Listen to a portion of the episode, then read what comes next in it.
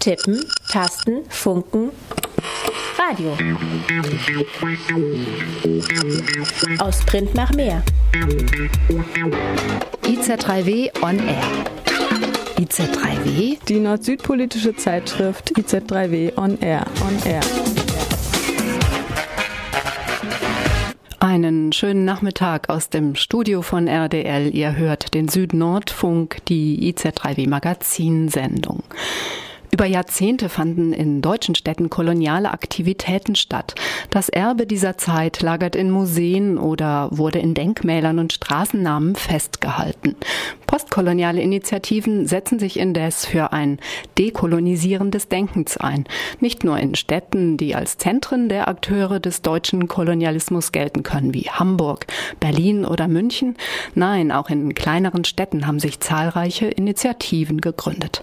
Heute am Mikro Mikrofon die Martina.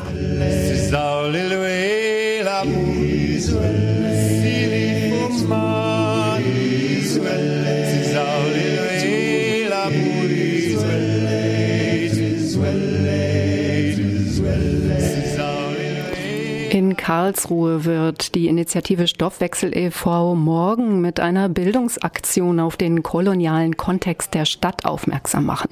Gegen Ende der Sendung hören wir ein Interview mit Werner Kersting. Zudem stellen wir den Audioguide auf postkolonialen Spuren in Freiburg vor. Ein Hörspaziergang.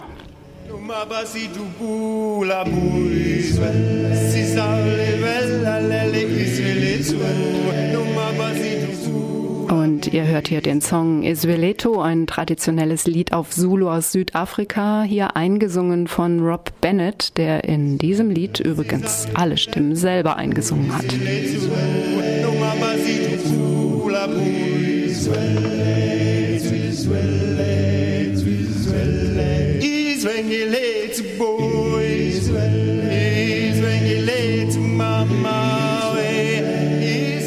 Seit nunmehr zehn Jahren recherchiert Freiburg postkolonial.de zu kolonialen Geschehen in Freiburg.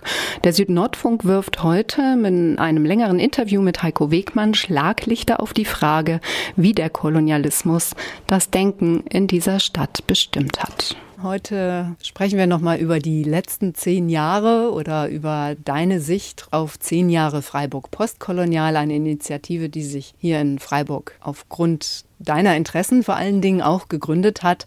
Was war die Motivation in Freiburg, was ich jetzt eher für eine Provinz in Sachen Kolonialismus, deutschem Kolonialismus halten würde, genau zu diesem Thema hier zu recherchieren? Für mich war genau diese Frage der Provinz das Interessante, weil es viele Wissenschaftler gibt, gerade so aus dem Bereich der postkolonialen Theorie, die vor über zehn Jahren schon gesagt haben, dass der deutsche Kolonialismus völlig unterbewertet ist und dass er viel stärker in die Vorstellungswelten der Deutschen und auch in die Realitäten eingedrungen ist, als man das heute erinnert. Und dann habe ich gedacht, dann muss man das auch gerade in der Provinz mal nachweisen können. Also nicht in Hamburg, Berlin oder Bremen, jetzt eher den Metropolen für Handel, wo politische Entscheidungen getroffen wurden, sondern eben auch da ein bisschen weiter weg, ohne die großen Häfen. Ich kann mich erinnern an erste Radiosendungen zu Freiburg postkolonial und auch Umfragen, die wir in Freiburg gemacht haben. Was wissen Sie über deutschen Kolonialismus? Darüber wird allgemein ja nicht besonders viel gewusst, weil das auch nicht Thema in der Schule ist. Das Projekt selber richtet sich auch ein Stück weit gegen dieses Vergessen dessen, was passiert ist. Warum und wie? Zum einen gibt es die konkrete historische Recherche, also zu gucken, welche Personen aus Freiburg sind in die Kolonien gegangen, was haben sie dort gemacht und dann eben auch, das ist der spezielle Aspekt, was haben Sie denn gemacht, als Sie wieder hier waren? Inwieweit haben Sie Ihre kolonialen Erfahrungen hier verbreitet? Was haben Sie für ein Bild von den Kolonien abgegeben? Das ist also diese Realgeschichte, sagen wir mal. Dann gibt es natürlich die Frage der Debattenkultur, also wie weit wurde beispielsweise in den verschiedenen Freiburger Zeitungen berichtet über den Kolonialismus, über die Rolle Deutschlands und vielleicht auch über die Rolle der Freiburger und äh, welche Vorstellungen wurden da eigentlich kolportiert. Was war wichtiges Wissen, was damals vermittelt wurde und vielleicht heute auch noch von Relevanz ist? das, was dort äh, für ein Bild eigentlich von Afrikanern und insgesamt äh, von Menschen und Bevölkerungen in der sogenannten Übersee produziert wurde, damit verbunden ein Gegensatz zwischen Zivilisation und Unzivilisiertheit, jetzt mal ganz grob gesagt. Da gibt es natürlich ganz viele Schattierungen. Aber so allgemein dieses Bild, äh, wie es sich an der Uni zum Beispiel in der Anthropologie ausdrückte, dass man halt davon ausging, bei den Rassenanthropologen, die Weißen seien äh, die höchsten äh, Geschöpfe der Entwicklung. Und das könne man nun anhand von Schädeln und äh, Muskeln und Nasen und Ohren und so weiter nachweisen. Das sind natürlich Bilder, die vielleicht nicht so eins zu eins heute mehr weiter existieren, aber die ich glaube, die auf eine bestimmte Art doch immer wieder irgendwo hochkommen. Ja, gerade Zivilisation und Nicht-Zivilisiertheit, Kultur und Unkultur, das Wilde und das Nicht-Wilde. Ja, so ein klassisches Beispiel dafür ist eigentlich die äh, Werbung für Reisen wie wird Afrika äh, dargestellt oder wird überhaupt von einzelnen Ländern im Wesentlichen ausgegangen oder wird es ganz oft so als Kontinent einfach, äh, der ländlich ist und durch Natur ähm, The Big Five äh, definiert wird? The Big Five, damit sind hier nicht etwa die fünf Dimensionen der Persönlichkeit in der Psychologie gemeint. Es geht vielmehr um fünf Großwildarten, nämlich Büffel, Elefant, Löwe, Nashorn und Leopard. Sie waren zur Zeit des Kolonialismus unter den Großwildjägern besonders begehrt. Noch heute wird mit diesem Bild nicht nur im Jagdtourismus für Destinationen in Afrika geworben, sondern auch für entwicklungspolitische Kampagnen in Deutschland, so im Jahre 2013. Zumindest wagte das der ehemalige Minister des Bundesministeriums für Zusammenarbeit und Entwicklung, Dirk Niebel, und warb mit Wildtieren bebilderten Internetkampagne für fünf Ziele der deutschen EZ, zum Beispiel Armutsbekämpfung. Das mag ein besonders peinlicher Ausrutscher gewesen sein, der zum Glück auch nicht unkommentiert blieb. Zum Beispiel hat die Zeitschrift in Kota und der Afrikarat entsprechend harsch hier kritisiert. Doch Ausrutscher wie diese zeigen auch, wie tief das koloniale Denken bis heute die europäische Wahrnehmung des afrikanischen Kontinents bestimmt. Mit Sicherheit ein Erbe des Kolonialismus. Der Audioguide auf postkolonialer Spurensuche in Freiburg ist ein für Smartphones und Tablets mobil einsetzbarer Hörspaziergang. Die erste Station darin widmet sich diesem Thema, der Blick als Spektakel. Gambrinus-Halle. Neun Indianer vom berühmten Stamme der Chippewas. Die Schaustellung beginnt am Anfang einer jeden Stunde. Bei günstiger Witterung finden die Zuschaustellungen im Gambrinus-Garten statt. Freiburger Zeitung, 16. August 1882. Entree 50 Pfennige. Dokumente bezüglich Echtheit der Indianer liegen dem verehrten Publikum zur Einsicht an der Kasse vor. Eines der wichtigsten Instrumente weißer Dominanz ist der Blick. Völkerschauen. Völkerschauen in Freiburg. Spektakel zur Festigung kolonialer Herrschaft. Auf dem Karlsplatz, im Stadtgarten, in der Grambrinushalle, auf dem Stühlinger Kirchplatz.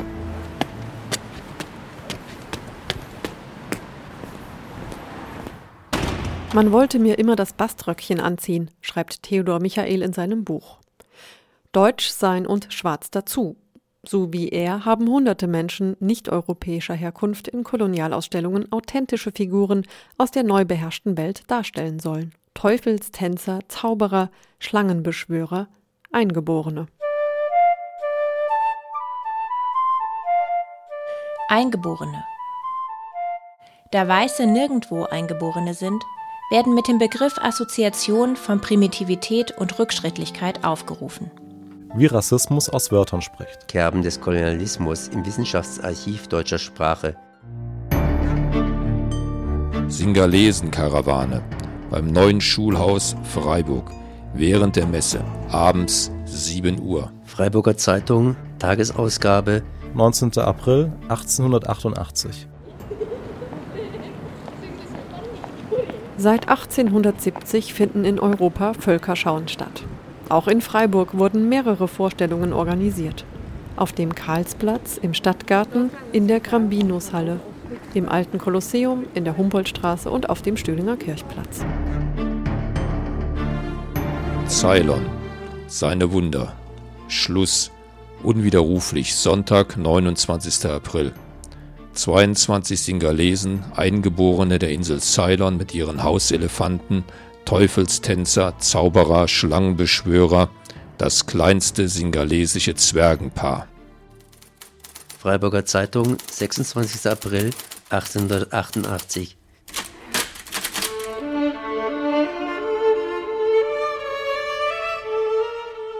Völkerschauen waren nicht nur Massenveranstaltungen der Metropolen, sondern ein flächendeckendes Phänomen, das nachhaltige Spuren im europäischen Geistesleben des 19. und frühen 20. Jahrhunderts hinterließ. Freiburger Zeitung, 21. Oktober 1885. In der dazu erbauten Bude auf dem Karlsplatz nachmittags 3 Uhr anfangend Kongo-Negertruppe aus dem Kamerungebiet in Afrika in ihrem nationalen Tun und Treiben nach Landessitten und Gebräuchen.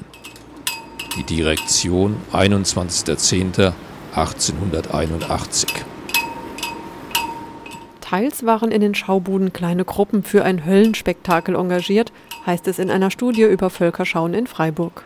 Sie mussten trommeln, krakeelen und springen, als ob sämtliche Stämme Nigerias oder des Kongo in einem künstlerischen Wettbewerb stünden.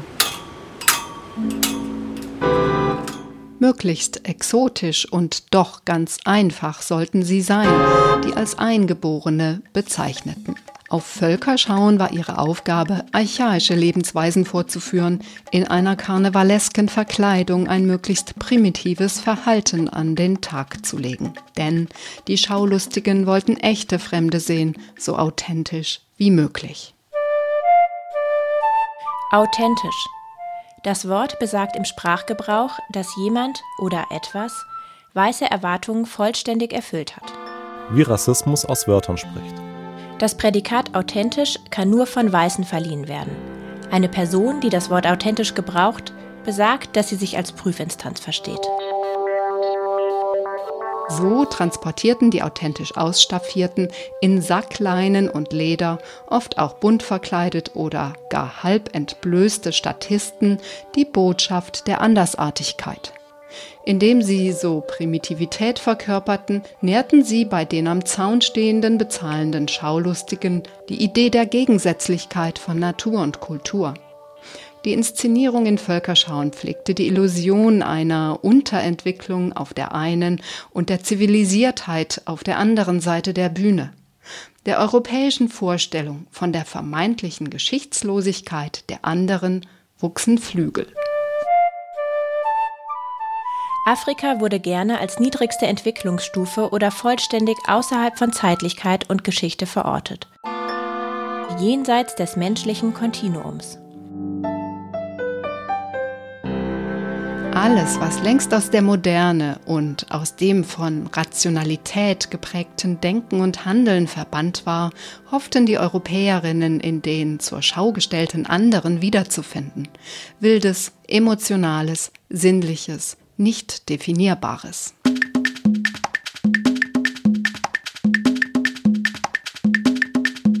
Welch farbenprächtige Bilder entrollen sich im Riesenzelte Hagenbecks jenseits der Dreisam.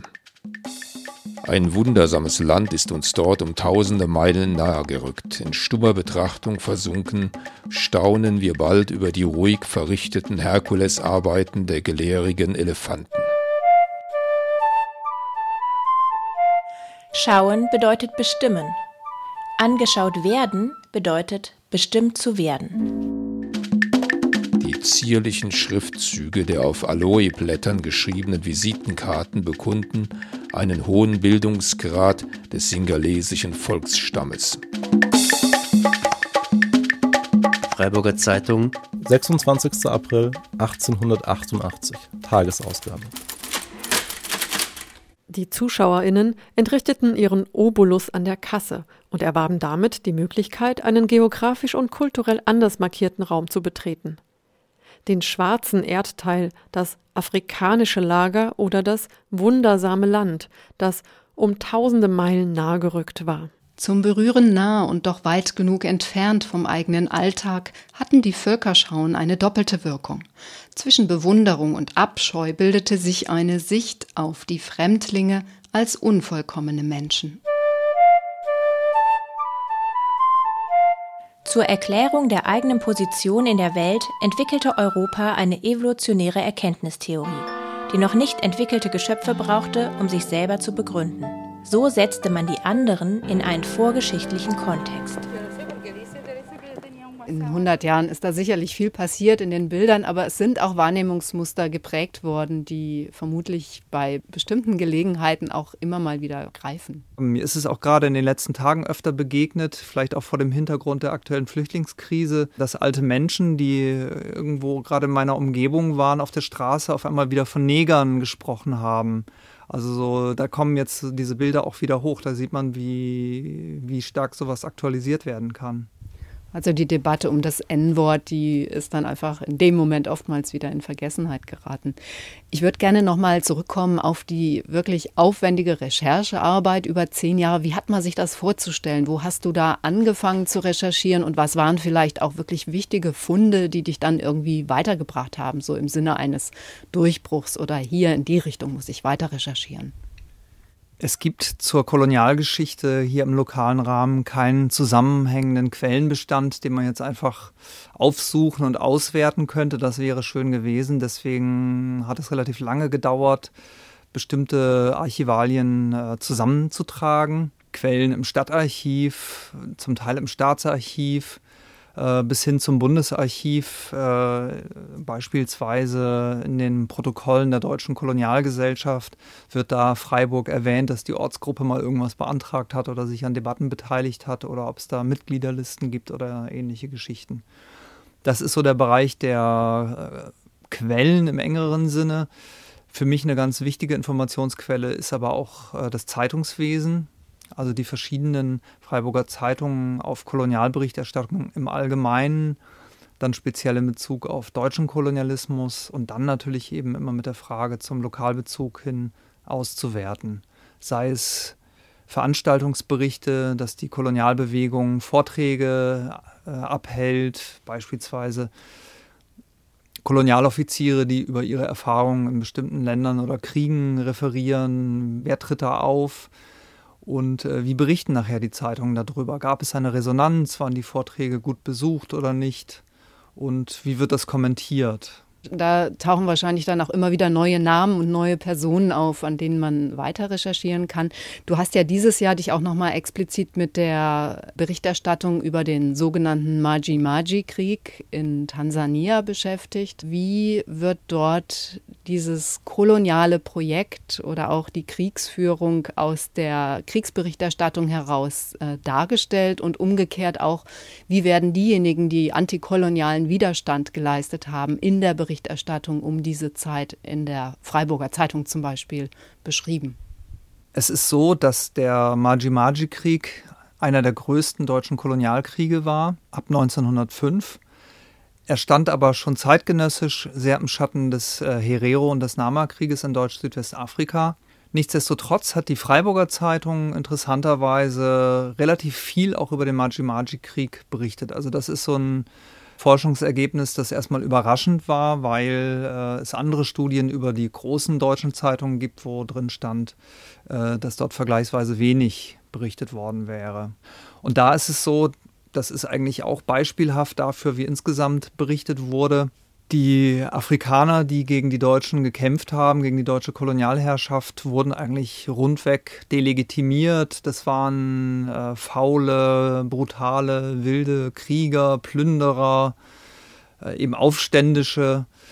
Äh, so wurden sie bezeichnet, äh, so wurden sie gesehen. Man hat also nicht versucht, aus deren Perspektive wirklich äh, zu fragen, ja, was hat jetzt zu diesem Aufstand oder man muss eigentlich sagen Krieg geführt äh, natürlich hat man sich schon auch Gedanken gemacht über die Gründe des Aufstandes, aber die wurden dann eher wieder eben rassifiziert oder im Sinne einer ja, allgemeinen menschheitlichen Entwicklung als notwendiges Übel gesehen, nach dem Motto, ja, das ist schon klar, dass die dagegen rebellieren wollen, wenn sie jetzt zur Arbeit erzogen werden.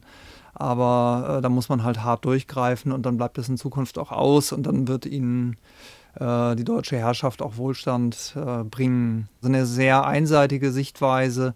Sicher gab es auch da dann mal Unterschiede, wie hart man jetzt vorgehen solle, so wie es das auch beim Herero-Krieg gab. Aber es waren schon auch sehr radikale äh, Positionen vertreten, beispielsweise von dem ehemaligen Gouverneur Deutsch-Ostafrikas von Liebert, der nach dem Ersten Weltkrieg auch mal zeitweise in Freiburg gelebt hat und hier für den Alldeutschen Verband agitiert hat, der also für ein sehr massives äh, Vorgehen plädierte. Gab es auch Widerstand gegen das koloniale Projekt in Freiburg? Ist dir da bei den Recherchen was untergekommen? Es ist so, dass das sehr schwierig zu ermitteln ist. Also die Meinungsführerschaft in Freiburg war nicht gegen das koloniale Projekt. Also wenn man sich das mal nach verschiedenen Milieus anguckt, das, äh, sagen wir mal, nationalliberale Milieu hat das halt sehr stark getragen. Im katholischen Milieu ähm, gibt es, sagen wir mal, Nuancen. Die Katholiken wurden ja 1906, 1907 auch stark von den Nationalliberalen beschimpft, dass sie nicht kolonial genug seien. Und da hat der spätere Reichskanzler Konstantin von Fehrenbach beispielsweise eine Verteidigungsrede hier in der Stadthalle gehalten, wo er sagt, sie sind im Prinzip schon für Kolonialismus. Zumindest jetzt, wo es Kolonien gibt, muss man damit auch vernünftig umgehen und so weiter und sich aber gegen bestimmte Auswüchse verwehrt oder manchmal sind es auch einfach haushaltspolitische Argumente, dass man nicht äh, der, der, Reichsregierung irgendwie einen Freifahrtschein für unerdenkliche Kosten geben wolle. In diesem Reichstagswahlkampf 1906, 1907 gibt es auch Flugblätter der SPD in Freiburg, die sich gegen den Kolonialismus zumindest in dieser Form wendet. Das ist da schon deutlich schärfer wo halt gesagt wird, die Arbeiter haben überhaupt nichts davon und die Afrikaner werden nur ausgepeitscht und ausgebeutet. Ähm, das ist dann so die Kritik der SPD. Aber man kann in der Freiburger SPD nicht so viel ansonsten das als Thema entdecken. Die SPD-Zeitung Volkswacht gab es auch erst ab 1910. Da waren die größten Kolonialdebatten dann schon gelaufen. Die haben das eher ignoriert, das Thema, würde ich sagen. Aber das ist auf jeden Fall noch eine Frage, dass man da mal an zusätzliche Quellen kommt, wie das so in Arbeiter- und Arbeiterinnenkreisen äh, angekommen ist und debattiert wurde. Wir hatten es eben von der Kriegsberichterstattung aus dem Maji-Maji-Krieg, aber auch bei allen anderen Quellen hast du ja vermutlich hauptsächlich eben Zitate von Personen lesen können, die diesem kolonialen Gedanken doch sehr angehangen sind. Und vermutlich wenig bis gar nichts von denjenigen, die Opfer waren, von denjenigen, die vielleicht auch antikolonial gedacht haben oder sogar im antikolonialen Widerstand tätig waren. Das ist ja eine gewisse Sprachlosigkeit derer, die von dem deutschen Kolonialismus betroffen waren. Inwieweit wiederholt sich diese Sprachlosigkeit auch in der Aufarbeitung der deutschen Kolonialgeschichte? In den zeitgenössischen Quellen zu Freiburg ist das tatsächlich ein Problem, dass man da bisher relativ wenig diese Breite auch der Kritik nachverfolgen kann. Man kann das ein Stück weit umgehen, indem man dann wiederum das kontextualisiert und Quellen einbezieht, die jetzt nicht Freiburg-spezifisch sind. Also August Bebel hat sich ja im Reichstag äh, geäußert zum Thema Kolonialismus, auch relativ scharf. Äh, Rosa Luxemburg ist zeitgenössisch. Äh, da gibt es schon verschiedene Stimmen. Es gibt dann auch in den 1920er Jahren eine internationale Liga gegen koloniale Unterdrückung schon, wo sich auch Afrikaner in Deutschland engagieren. Eine andere Möglichkeit ist natürlich, zu gucken, wann waren Vertreterinnen beispielsweise von bestimmten Komitees von Nachfahren, von Opfergruppen jetzt in den letzten Jahren in Freiburg und wie haben die sich dazu geäußert und verhalten. Das heißt, es ist ganz wichtig, die Kritik jetzt auch aus den Ländern gegebenenfalls transparent zu machen.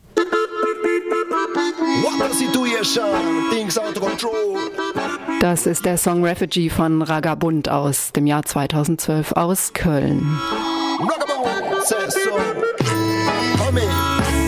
70 Jahre sind zu wenig und zu viel. Wir wollten anders sein, noch Zeit verwischt das Ziel. Das Leben macht uns härter, nimmt uns mit Gefühl. Heute ist ein Flüchtling nicht mehr Mensch, sondern zu viel. Wir bauen Mauern und lauern, es keiner kommt. Wir führen Krieg und wollten aus in fremden Land. Wir schotten uns ab, doch die Antwort kommt doch prompt. Wer weiß, vielleicht sind wir schon morgen wieder dran zu gehen, zu fliehen, verlassen, umherzuziehen. Weit weg, weit fort, Refugee am fremden Ort.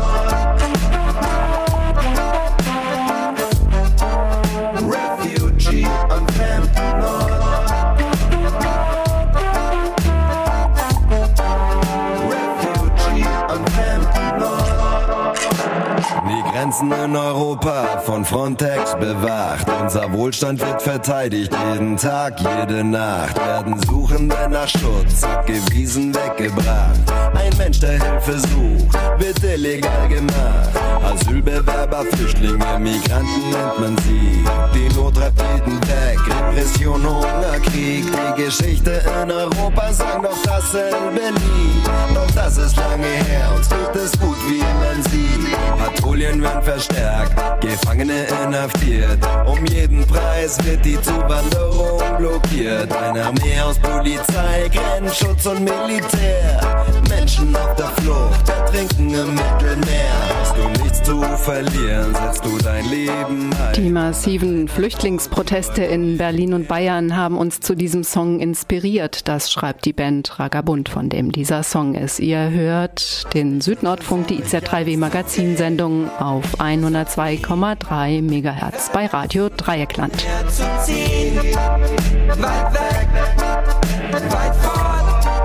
Refugee am Ort. Der koloniale Gedanke wurde in Deutschland auch nach dem Ende des Ersten Weltkrieges und damit nach dem Ende des Besitzes von kolonialen Territorien aufrecht gehalten. Insbesondere in der Zeit des Nationalsozialismus lebten koloniale Ansprüche und kolonialrassistische Ideologien wieder auf. Man spricht hier auch von Kolonialrevisionismus. In Karlsruhe etwa wurde 1937 ein afrikanisches Viertel mit entsprechenden Straßennamen eingeweiht. In Freiburg 1935 eine Kolonialeiche gepflanzt. Als Abschluss der großen Kundgebung des Reichskolonialbundes wird vor der neuen Universität in Freiburg eine Eiche gepflanzt, deren Wurzeln gebettet werden in afrikanische Erde, die von den gefallenen Grabstätten in Deutsch-Südwestafrika entnommen ist. Pflanzung der Kolonialeiche, Freiburger Zeitung, 16. Juni 1935. So wird die Eiche in afrikanisch-deutschen Bodenwurzeln ein Symbol der Vereinigung des Mutterlandes bei den uns rechtmäßig zugehörigen deutschen Kolonien. Die Pflanzung der Eiche wird der Präsident des Deutschen Kolonialkriegerbundes, Reichsstatthalter Ritter von Epp, vornehmen. Pflanzung der Kolonialeiche. Hitzige Reden vor der Universität. Ort Platz der Universität und ehemaliges Wertmannhaus. Mitte Juni 1935 kamen die Mitglieder des Reichskolonialbundes in Freiburg zu ihrer Jahrestagung zusammen. Auf dem Programm der mehrtägigen Veranstaltung standen neben zahlreichen Sitzungen der angeschlossenen Verbände unter anderem ein kolonialer Werbeabend im Paulussaal und eine Kolonialausstellung in der städtischen Festhalle. Die, wie es offiziell hieß, koloniale Kundgebung auf dem Münsterplatz mit anschließender Pflanzung einer Kolonialeiche vor der neuen Universität auf dem Wertmannplatz kann als propagandistischer Höhepunkt der Tagung gelten. So geschah es am 16. Juni 1935. Pflanzung einer Kolonialeiche in afrikanischer Erde. Dieser symbolische Akt, der die unauslöschliche Verbundenheit des Heimatlandes mit seinen Kolonien, das Herauswachsen des deutschen Volkes zu Kraft und Stärke, Geschlossenheit und Einigkeit darstellt. Dann schritt der Bundesführer noch einmal die Front seiner Kolonialkrieger ab. Freiburger Zeitung, 16. Juni 1935. Die Freiburger Kolonialeiche stand im Bereich der heutigen Abbiegespur vom ehemaligen Werderring, der heutigen Bertmannstraße Richtung Rempartstraße oder Fußgängerinsel.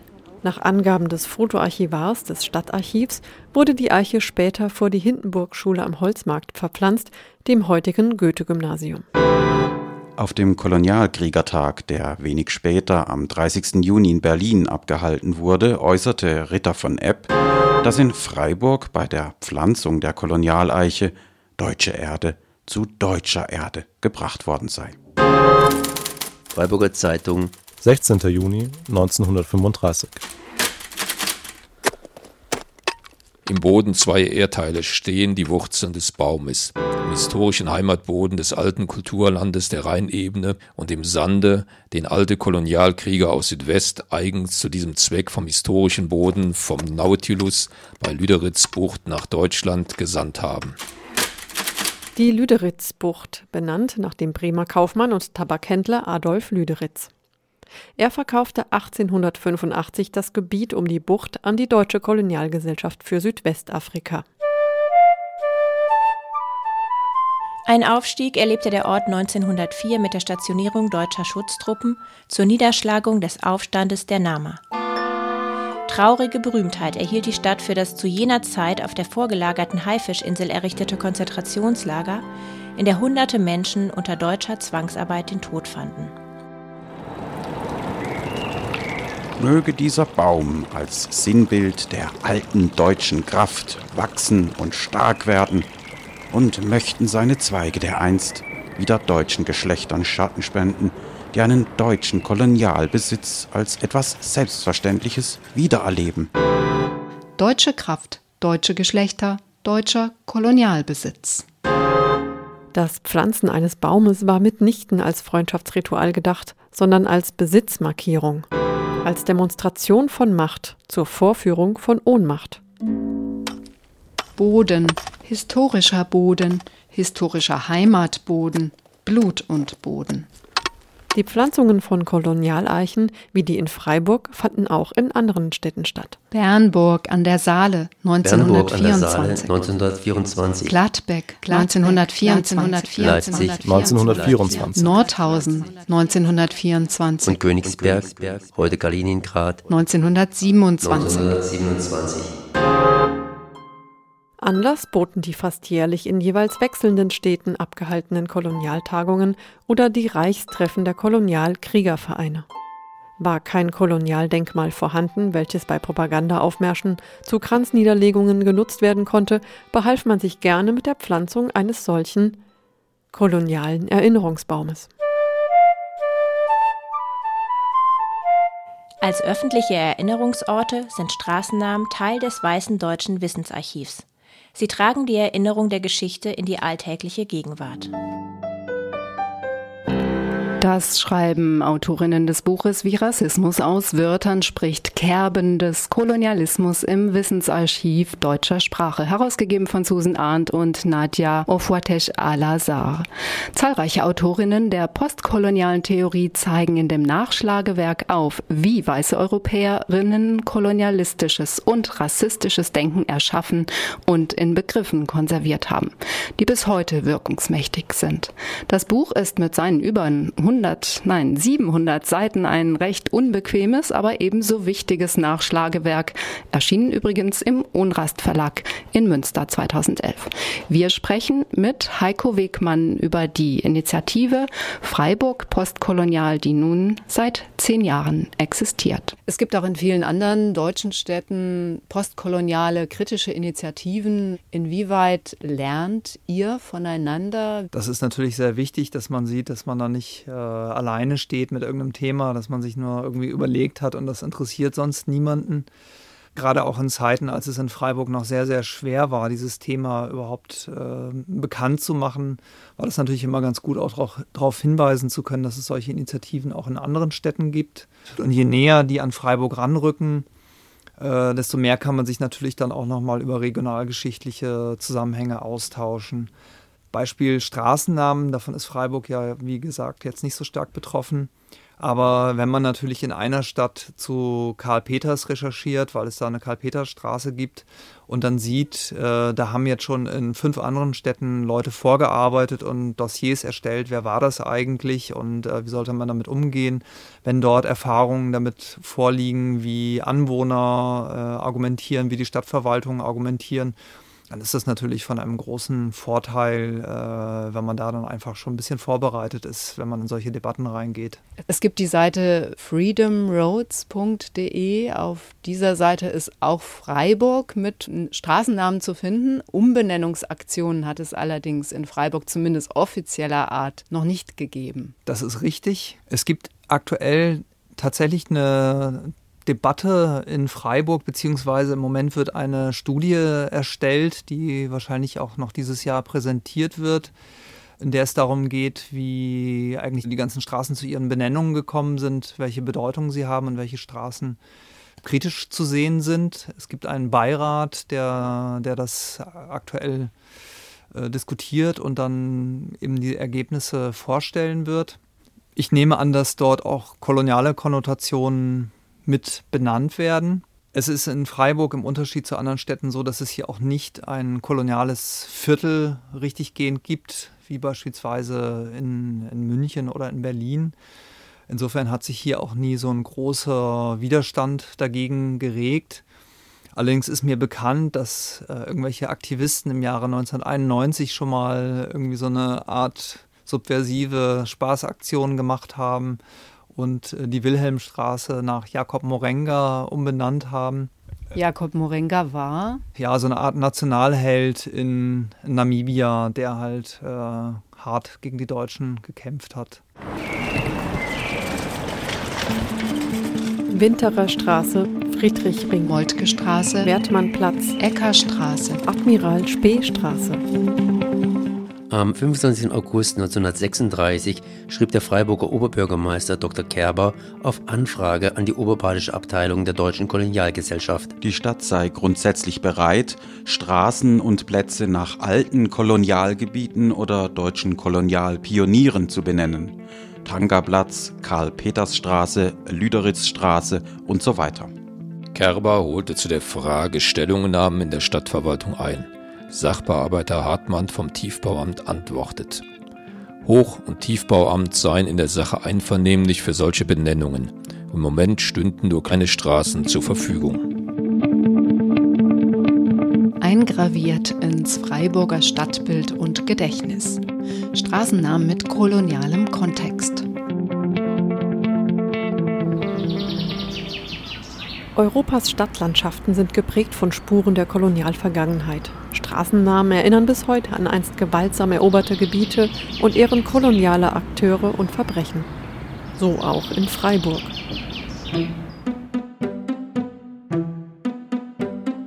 Maximilian Reichsgraf von Spee, Deutscher Marineoffizier, Helmut Graf von Moltke, Generalfeldmarschall, Otto Winterer, Oberbürgermeister, Lorenz Wertmann, Geistlicher Rat und Geheimkämmerer, Wilhelm Winterer, Kolonialoffizier in Deutsch-Ostafrika, Max Egon Fürst zu Fürstenberg, Mitglied im Kolonialbeirat des Gauverbandes Baden des Reichskolonialbundes. Alexander Ecker, Anatom und Anthropologe, Konstantin Fehrenbach, Reichstagsabgeordneter, Otto von Bismarck, Reichskanzler.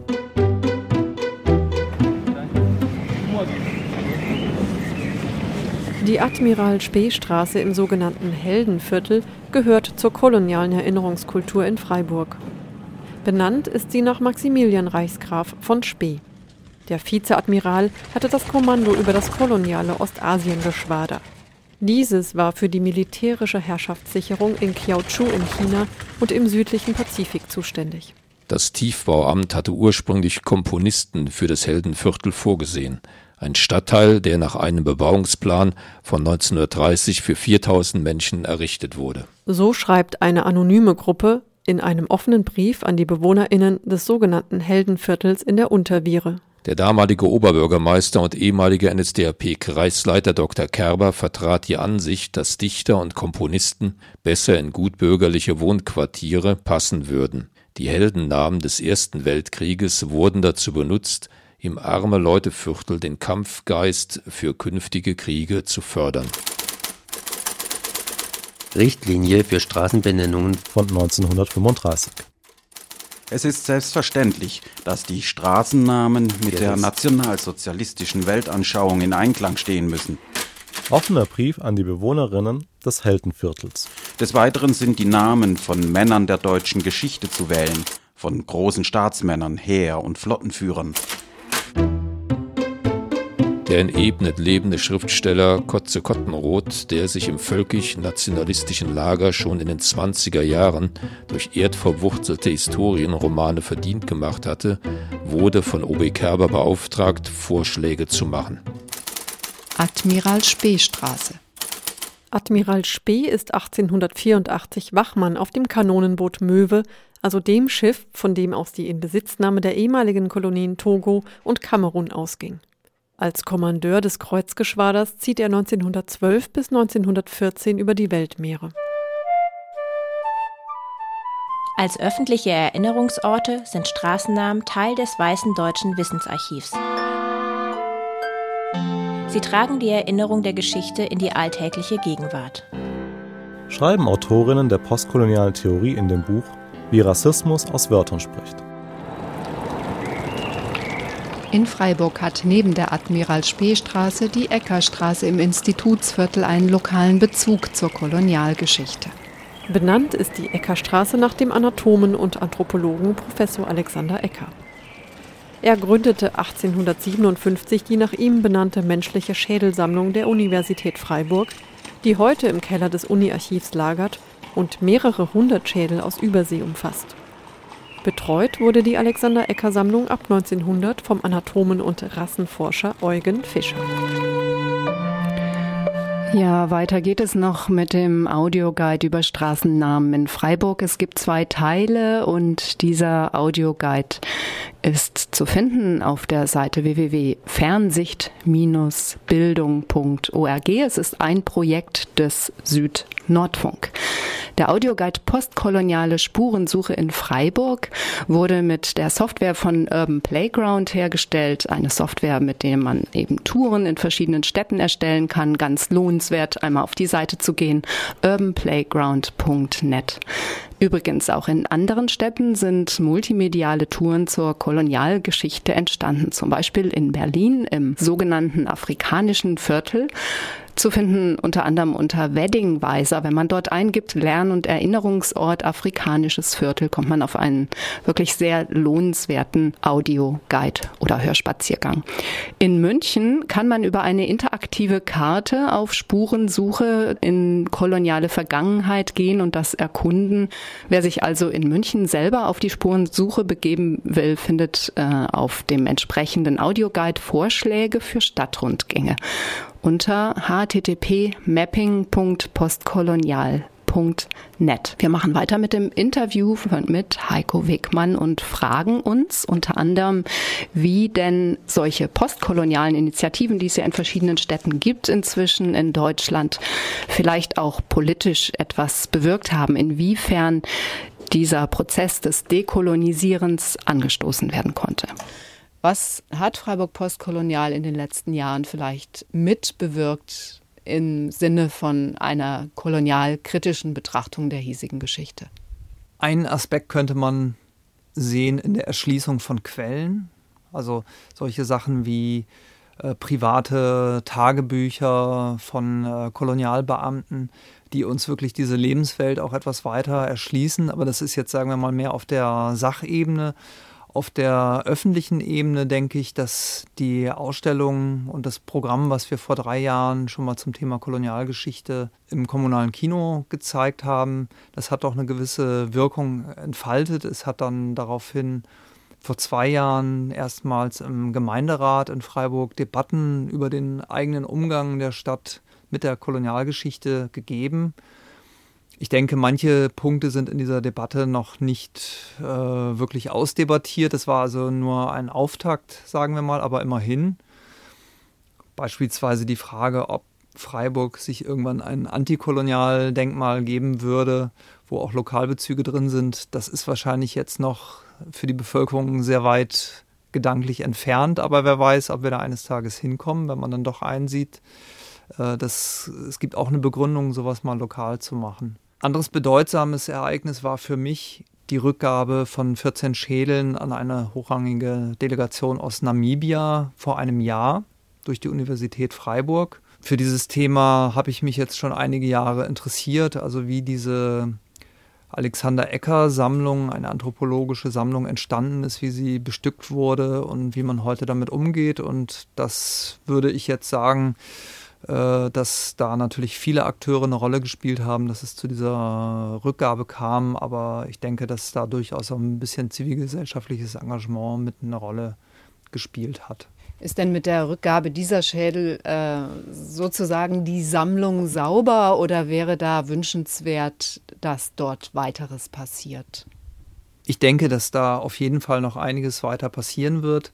Diese Mühlen malen immer sehr langsam, weil Rückgabeprozesse sehr kompliziert sind, äh, vor allen Dingen, wenn viele Akteure beteiligt sind. Aber äh, es gab ja bereits vor der Rückgabeforderung aus Namibia schon viele Jahre vorher eine Forderung oder Anfrage aus Australien.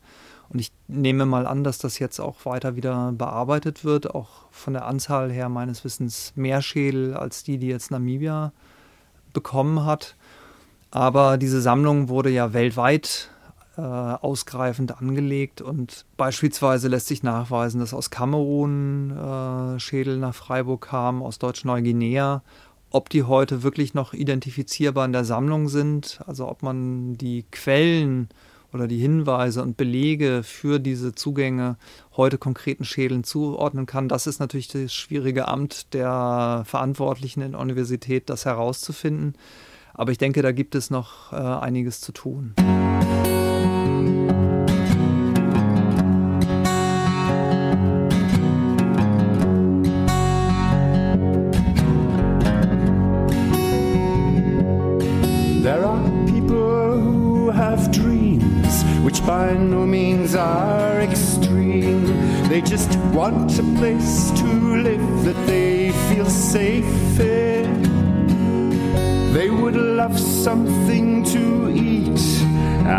Somewhere they might sleep without fearing for their lives and for their children.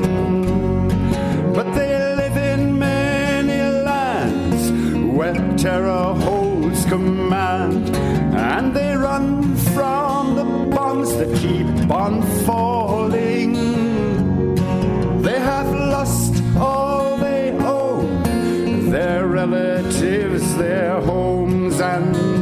Nations who won't help them are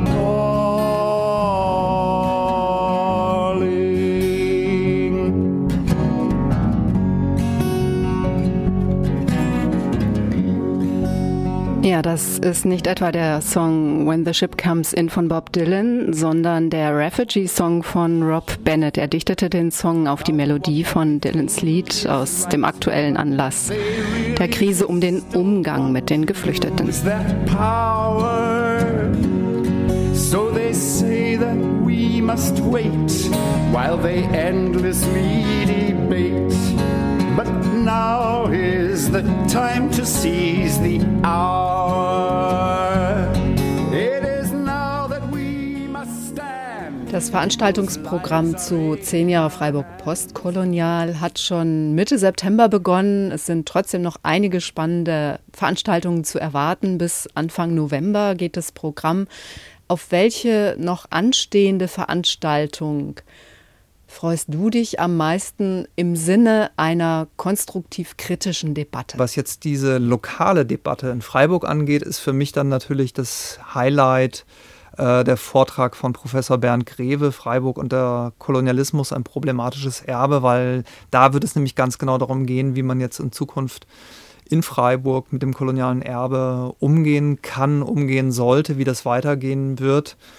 Und das Besondere an der Person des Referenten ist jetzt noch, dass er kürzlich beauftragt wurde von der Stadt, eine Studie zu erstellen oder zu weitere Debatten in der Stadt dienen. Äh, das finde ich gut und ich hoffe natürlich, dass da dann auch äh, Gemeinderatsmitglieder mal an dieser Debatte dort teilnehmen werden. Ja, es bleibt also vermutlich sehr spannend die nächste Zeit, die nächsten Jahre. Es wird unter anderem auch von Fernsicht, der Werkstatt für südnordpolitische Bildungsarbeit, einen Projekttag geben zu Freiburg, postkolonial zur deutschen Kolonialgeschichte und den kolonialen Kontexten hier in Freiburg, auch für junge Menschen. Herzlichen Dank, dass du da warst. Ja, danke für die Einladung. Der genannte Projekttag kann gebucht werden. Einfach anmelden bei bildung.iz3w.org. Er findet statt am Freitag, den 16.10. im kommunalen Kino mit einem anschließenden Film Befreien Sie Afrika über den Mythos Afrika in 500 Ausschnitten aus Spielfilmen, Reportagen, Dokumentationen, Comics, Werbespots, Musik, Videos und so weiter. Ein Film von Martin Bär. Ja, das Programm geht noch bis zum 10. November. Vielleicht kurz zwei Ankündigungen. Am Mittwoch, also morgen um 19.30 Uhr im kommunalen Kino wird der Film zu sehen sein. Majubs Reise zu den Sternen von der Regisseurin Eva Knopf. Anwesend als Expertin zum Thema ist Marianne Bechhaus-Gerst aus Köln nächsten Montag gibt es eine Lesung im Wallgrabentheater Deutsch sein und Schwarz dazu. Theodor Michael wuchs als Kind eines Kolonialmigranten auf und überlebte die Nazizeit. Er trat als Völkerschaustatist auf, wurde Schauspieler und schlug sich schließlich mit einer Beamtenlaufbahn und als Afrika-Experte durch.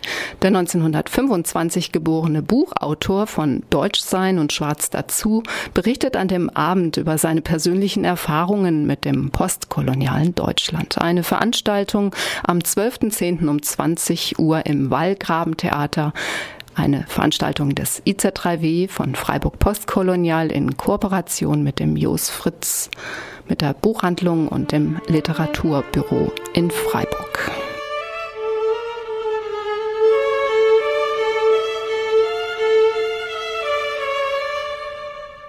In seinem 2001 erschienenen Band Die Last des Erinnerns kritisierte der nigerianische Literaturnobelpreisträger Woles Soyinka, dass in Europa bislang die Bereitschaft fehlt, sich mit der kolonialen Vergangenheit auseinanderzusetzen. Tatsächlich gibt es immer mehr Initiativen in Deutschland, die zum Beispiel Rückgabe von geraubten Kulturgütern fordern oder auch für Straßenumbenennungsaktionen einstehen. In Berlin, in Hamburg, in München, in Freiburg leider nicht, aber in der Nachbarschaft, nämlich in Karlsruhe, wird es dieser Tage um vielleicht nicht eine Umbenennungsaktion, aber doch eine Bildungsaktion gehen. Ich spreche jetzt mit Werner Kersting. Werner Kersting ist Gründer und Vorsitzender von dem Verein Stoffwechsel in Karlsruhe. Guten Tag, Herr Kersting. Ja, guten Tag. Die Städtekoalition gegen Rassismus, eine Initiative der UNESCO, wird dieser Tage in Karlsruhe ihre Jahrestagung abhalten und Sie haben ein Begleitprogramm aufgelegt.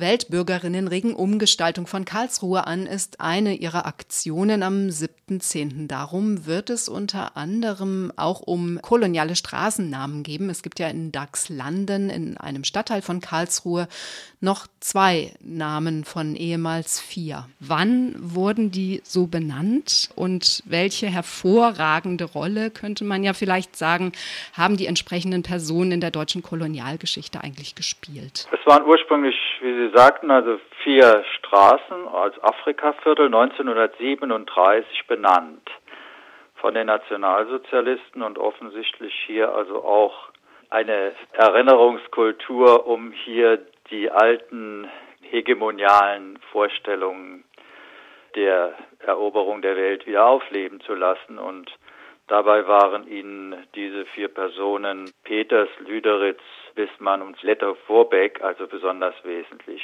Letter-Vorbeck ist als erster also auch dort nach dem Krieg dieser Straßenname beseitigt worden. 1967 kam es äh, zu einer interessanten Debatte über den Karl Peters. Und die SPD ergriff die Initiative und hat sich damals durchsetzen können, dass auch dieser Name dann auch verschwand. Und es ist sehr merkwürdig, dass bis heute äh, diese Straßennamen Lüderitz und Wissmann erhalten blieben. Interessant ist ja, dass dieses Viertel eben nicht zur Zeit des deutschen Kolonialismus so benannt wurde, sondern wesentlich später. Ist das typisch? Das macht schon seinen Sinn, ja. Also hier diese Art von, wie ich sagte, Erinnerungskultur auch im Hinblick auf ein Programm für die Zukunft auch zu installieren. Also es war äh, die Möglichkeit, sie mit den Zielen des Nationalsozialismus zu instrumentalisieren. Das ist, äh, das ist allerdings typischer. Auf der Namensgebung lastet eine historische Hypothek, die stets aufs Neue befragt werden muss, schreiben Sie unter anderem in dem Aufruf zur Bildungsaktion. Die Straßen sind also Erinnerungsorte, an denen sich das kollektive Gedächtnis manifestiert. Wie würden Sie das kollektive Gedächtnis der Karlsruher Bevölkerung oder auch der Dachslandener Bevölkerung eigentlich einschätzen? Und auch das der Stadtverwaltung? Ich denke, dass Verwaltungen dazu neigen, die Dinge auf äh, halbem Weg zu erledigen und äh, meinen also äh, hier auch äh, ihre Rolle erfüllt zu haben, wenn sie beispielsweise eine Zusatztafel anbringen. Wir sind der Meinung, dass diese Zusatztafel, die vor allem also auch ähm, von ihrem Inhalt her von uns äh, kritisiert wird, weil dort eben vermerkt wird, äh, dass die Taten aus äh, heutiger Sicht äh, nicht zu respektieren sind oder zu verurteilen sind, und wir denken, dass das also auch damals durchaus bis in den Reichstag politische Debatten gegeben hat, wo es sehr äh, konsequente äh, Verfechter auch des, des Widerstands gegen den Kolonialismus gab und äh, dass äh, diese Kennzeichnung als äh, der Verurteilung aus heutiger Sicht nicht die damaligen Widerstands- und kritischen Aktionen also auch respektiert. Insofern ist es eine gewisse Missachtung also auch des damaligen Widerstandes. Sie schreiben, es sind auch Söhne und Töchter der damaligen Opfer da. Wie wird diese Bildungsaktion ablaufen? Stoffwechsel ist ein deutsch-afrikanischer Verein. Die Mehrzahl also derjenigen, äh, die im Vorstand von Stoffwechsel sind, sind in Afrika geboren.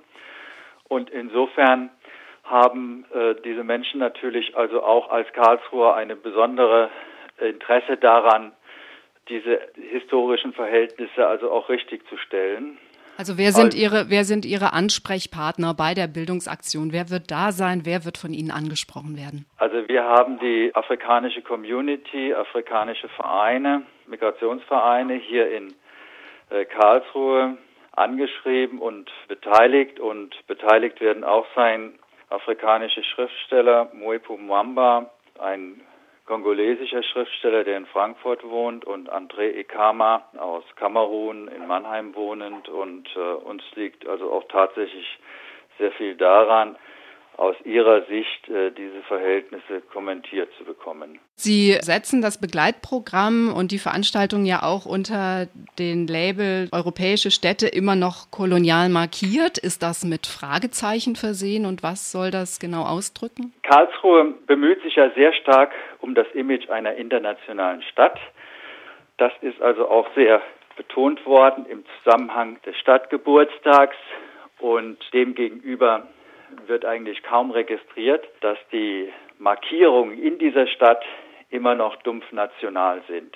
Uns geht es darum, also diesen Gegensatz also auch tatsächlich zu benennen. Es geht uns nicht darum, in erster Linie eine Umbenennung der Straße, sondern es geht darum, eine Work in Progress, einen Bildungsfortschritt äh, zu entwickeln, dass hier auch Weltbürgerinnen gefragt sind, und die sich wiedererkennen in einer Stadt, in der also auch verdiente Friedens- und Menschenrechtler äh, wie Nelson Mandela und Mahatma Gandhi also auch ihren Platz als Straßennamen finden und damit tatsächlich ein Aufbruch in ein globales Bewusstsein, nicht nur in eine globale Ökonomie auch tatsächlich stattfindet. Und insofern geht es weit über diesen Straßennamen eigentlich hinaus. Ja, es geht äh, darum, das als Schritt äh, zu einer Veränderung des Denkens anzuregen. Werner Kersting, Gründer und Vorsitzender des Vereins Stoffwechsel, herzlichen Dank für die Information. Die Bildungsaktion wird stattfinden am 7.10. um 17 Uhr in der Wissmannstraße. Das war es auch schon wieder heute vom Südnordfunk, der IZ3W Magazinsendung. Die kommende Sendung wird sich mit Sexarbeit und mit der Situation von Sexarbeiterinnen aus dem globalen Süden beschäftigen und mit der Frage, wie aufgrund von Asyl- und Grenzpolitik ihre Lage hierzulande massiv verstärkt wird. verschärft wird. Am 1. November um 16 Uhr. Danke an dieser Stelle an alle, die an der Entstehung der Sendung beteiligt waren, insbesondere an Heiko Wegmann und Werner Kersting für die Interviews und an meine Kolleginnen Katrin, Anna, Eva, Andreas, Karim, Hadi, die an der Entstehung auch des Audioguides Freiburg Postkolonial beteiligt waren und ihn unterstützt haben. Zu finden auf www.fernsichtbildung.org. Am Mikrofon heute war Martina Backes. Aus Print nach mehr. IZ3W on Air. IZ3W? Die nord-süd-politische Zeitschrift IZ3W on Air. On Air. Süd-Nordfunk. Mit Unterstützung der Stiftung Zusammenarbeit und Entwicklung Baden-Württemberg in Kooperation mit Radio Dreieckland auf 102,3 Megahertz.